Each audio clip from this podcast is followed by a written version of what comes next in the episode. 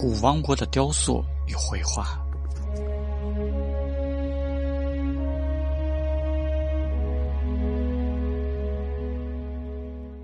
除了木乃伊本身之外，陵墓中最重要的是逝者的塑像，他的另一个自我，也就是卡或者部分的卡可能居留的地方。在第四王朝初期，塑像的写实程度就已领先全世界。其中有些是神似的肖像，例如拉霍特普王子与其妻诺夫雷特，到现在都还保持着原来逼真的色彩。最具说服力的是脸部的表现，相较之下，他们的手、腿、肥厚的脚踝和特大的脚的处理较为简略。稍后还有像书记官的大臣肖像，仅限祭祀和官员得以识字。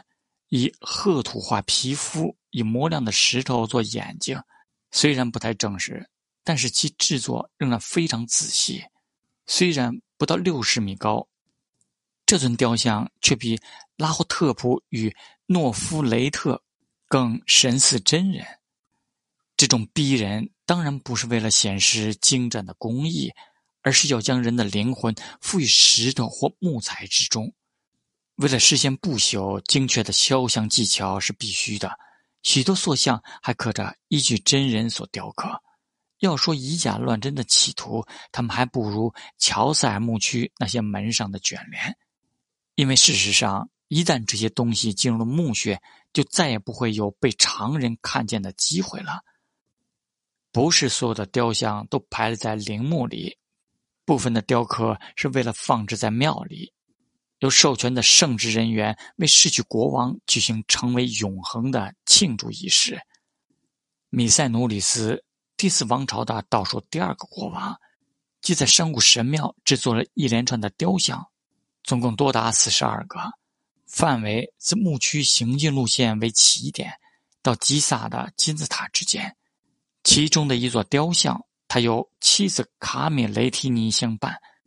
这些。令人印象深刻的人物雕塑，借助形态上的韵律的安排，例如强烈的垂直线条被国王水平的腰带和皇后的手臂所平衡，两人身体上的亲密接触，以及他们望向永恒时眼中所呈现的不可超越的信心，将个别的雕像整合成一个群体。这点与拉霍特普与诺夫雷特不同。这个雕塑群的下方尚未完成，但若在原有颜色的覆盖之下，其未完成的部分就会较不明显。可惜的是，如今的色彩仅剩下部分的残迹。所有的古埃及雕塑都会全部或局部上色。美丽的石头之所以被选择，是因为它的耐久性，而非因其颜色或质感。所以。米塞努里斯和他的妻子的塑像群原来的样子看起来一定和现在大不相同。从现在他们的单调色的状态可以看出，自古王国以后，雕塑受制于一种约定俗成的僵硬程式。雕像上各种刻工都只是为了从正面观看，因此姿势非常有限，不是左脚稍微向前站立。就是直挺挺的坐着，国王与皇后会坐在王座上，书记官和医生则会双脚交叠。只有皇室和宫廷用大型的雕塑，这种城市化的处理被归因为雕塑技术的特殊性，特别是使用巨型石块的缘故。有人认为是这种形状的石块决定了雕像必然是四四方方的，但反过来看。也许也成立，以及雕像的形式本身是人们将石块切割成矩形，好像草稿打在其四面上，而且仅止于四面：前面、两侧和背面。背面通常不处理。后面这种说法似乎比较可能，但不论其起源是工艺传统还是形式感，雕像都不是因为偶然而产生的。石块表面上都画有格子，以计算身体每个部分的正确大小。唯有在遵循既有传统之下，每一个人形才得以包容灵魂，达到其最基本的目的。从乔尔赛国王的朝廷官员海希拉的一个精湛的木雕上可以看出，相似的传统也见于相关的艺术，如绘画和浅浮雕等。精心雕刻的头显然是某个特定的人士，而非只是一般人的人形而已。其左手。握着标杆的生动姿势，可以说已经无人能及了。这种姿势，即使在人体学上有可能办到，也会显得相当的不自然。两肩向前，头和脚向右，原本应该向右的两脚内侧却都向外，形同两只都是左脚一般，而且没有小脚趾。短裙向着正面，双腿却向着右面。然而膝盖。和小腿骨的肌肉刻画却非常细致迷人，这种生动雕塑造出的姿势，变成埃及艺术中的正字标记，并且在知识上和观念上明显有别于其他纯视觉的艺术。最重要的是，埃及艺术家们想表现的不只是他们看到的，还有他们知道的，所以他们尽量的表达出人物的特征。就像植物学家摆出植物压平以呈现其所有的特征一样，于是这种姿势并非只是一种传统而已，而是企图在单一的形象中小心结合所有醒目的特点，亦即是一种拆解和重组。因此，眼睛和额头、鼻子与下颚以及流长的背部都会被表现出来。至于双脚的位置，则是离观众较远的，通常是左脚向前伸展。这是一种表达性别的方法，不论是人还是动物皆如此。同时，也表达出垫部往下到腿部的结构，此部分是不能以正面表现的。这样的人物表示正在移动中，不是向左，也不是向右，而是向着观众的方向溢出墙外。这种姿势以后被视为正面率的人物表现模式，小小的加以变化，形同笔入；而大的变动则将改变人物的意义。例如，将宫廷官员变成农夫或者俘虏，后者可以用脚步正式、不严格的模式表现。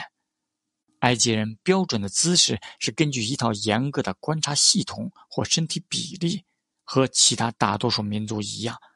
古埃及也是以身体的长度作为丈量的基准，主要的单位小的万尺，和自手肘到大拇指间的长度有关，大约是六个手掌宽或二十四个手指宽。当然，这个长度因人而异，但根据古埃及人的注释，这些尺寸彼此间的关系几乎是固定不变。例如，脚板的长度大约是手宽的三倍。就像我们在量袜子的长度时，会直觉地把它绕在紧握的拳头上。经由这样的观察，他们找到了人体各部分的比例规范。为了确保这样的比例，画家和雕塑家在墙上打格子，每一个格子的大小又以表现人物的足部面积相同，并将身体从脚板到额头的发线分割成一个个的格子，通常是十八个格子。手脚的长度、肩的宽度、两脚的距离等，都是由固定的格子数所决定。在这些姿势扭曲的绘画中，可以清楚地测量出来。古国王有部分的格子残迹仍存留至今，且只要改变格子的长宽，就可以在不偏离范本之下放大或缩小人物。在埃及艺术中，大小关系表示一个人物的重要性。而非与观众之间的距离。事实上，这套系统完全是程式化的，不允许动作中四肢的自然扩张，更不追求透视法或远近法的视觉效果。这种遵循典范的忠诚与规律，可能在无意中造就了艺术，由此而发展出对于平衡与稳定的重视。这些特点贯穿了埃及所有的绘画和雕塑。而这种一成不变的单调性，却能发挥一种具有催眠力量的魅力。所有庄重沉静的人物，从四肢洁净的细腰男人，到以纤长手指小心捧着莲花的女人，都一再重复诗画般的魔咒。然而，我们这一切诠释都可能与古埃及人无关。也许在他们的生活中，审美并不重要。唯一能清楚揭露古埃及艺术正是知性基础甚于视觉或感官的，就是象形符号与意义的结合。在海希拉的木板浮雕中，象形文字只出现在上半部，但常围绕着一个人物。这意味着，通常我们认为是背景的部分，对埃及人来说，似乎是一个用于投射形象的平面。有时，文字的意义与主题人物没有什么关联。这种不相关性，也许部分说明了细部所呈现的自然生动与整体配置的人为造作之间的不协调。木屑画与浅浮雕是为了要以亘古不变的效果来装饰死者永恒的城堡，也意在将此人生前成就充分的刻在墙上，并期望死去之后更能享受这一切。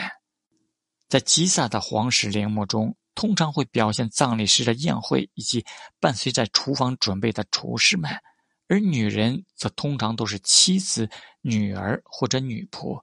因为妻子等于是财产，他们有时会被形容为主人的肥田。随着国王与官员陵墓的规模日渐扩大，其描绘上的装饰也越来越繁复。一间间的墓室描绘着死者家属和仆从们的日常活动。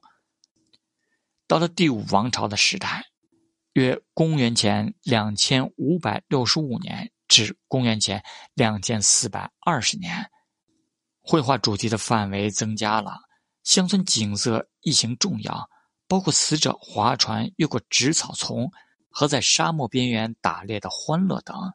这些图画都是为了要唤醒太阳神赐予逝者生命力，但为数更多的主题是一年四季在土地上的工作，让我们得悉死者生前在其拥有土地上的农事状况。